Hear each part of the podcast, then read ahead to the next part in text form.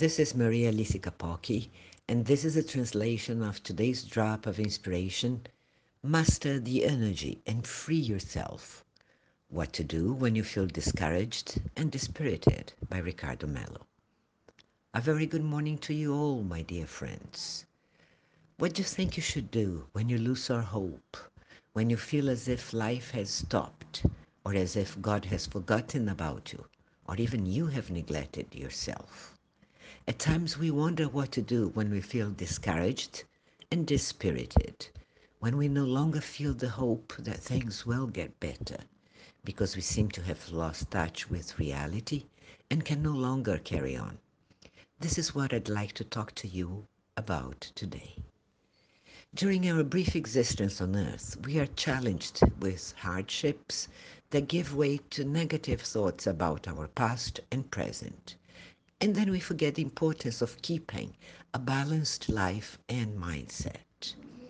We are also assaulted at times by negative energies emanated by spirits undergoing evolution who don't want us to be happy for some reason.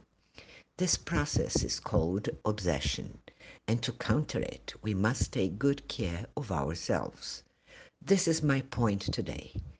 We must take good care of our spirituality, of our physical health and mental well being, as well as of our families. We all go through dark times like this, regardless of what caused them. And that means we are being tried in order to make atonement for our sins. Any spirit, even the most elevated, enlightened, and faithful ones, despite all good they may have done into the name of God, will go through such ordeals while here on earth. That's why we are here. Take St. Francis of Assisi, Il Poverello, or Mother Teresa of Calcutta didn't they also experience a life full of hardships and ordeals? How about our beloved Jesus? Therefore, if any one of you are going through times like these, your next step should be taken as lucidly and sensibly as possible to kick off the process of mastering your energy and freeing yourselves. We may compare your current situation to someone who's stuck in quicksand and freezes out of despair. And then they see a tree branch nearby and seize it and slowly manage to pull themselves mm-hmm. out of the sinking sand. All it takes is taking the first step.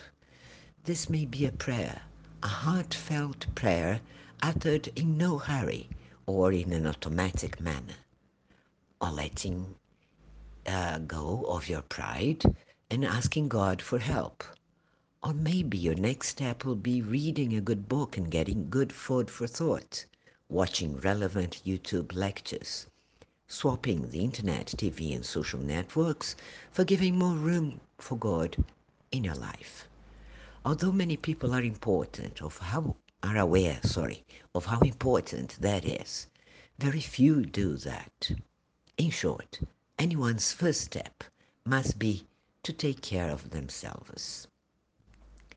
Do consider asking God to help you by giving you clearer insight of what to do next.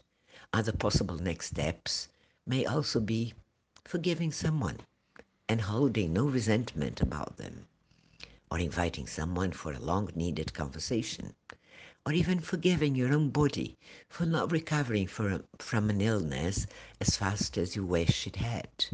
You see, your next step may be many different things, but whatever it is, it should free you from being stuck wherever you are and setting the process in motion.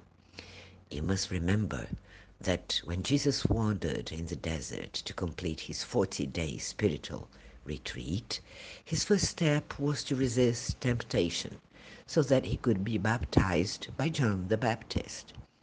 So even Jesus had to master his energy and faith to free himself and take the first step. Don't feel dispirited. Pull yourself together to fight the dark nights. We've all had our dark nights. I myself have lost count of how many I've had. And we'll all go through some more. This does not make us any smaller in the eyes of God, But when we are able to set our liberation process in motion, when we overcome revolt, apathy, or lack of energy, that's when we become giants in the eyes of God. May you be blessed with light and peace and the energy and willpower to take your next steps. May God inspire you to help yourselves so He can help you. Download the official LayerM app and receive a drop of inspiration every day. Share them with your contacts. Thank you. May God be with you, my friends.